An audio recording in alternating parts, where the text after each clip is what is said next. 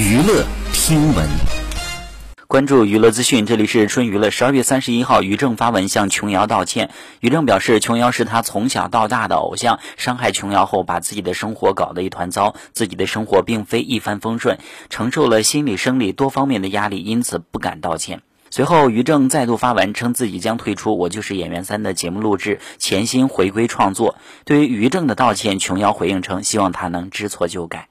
同时，于正也希望琼瑶能够健康长寿，有机会想要当面致歉，他会以琼瑶为榜样，创作出更多老百姓喜欢的作品。好，以上就是本期内容，喜欢请多多关注，持续为您发布最新娱乐资讯。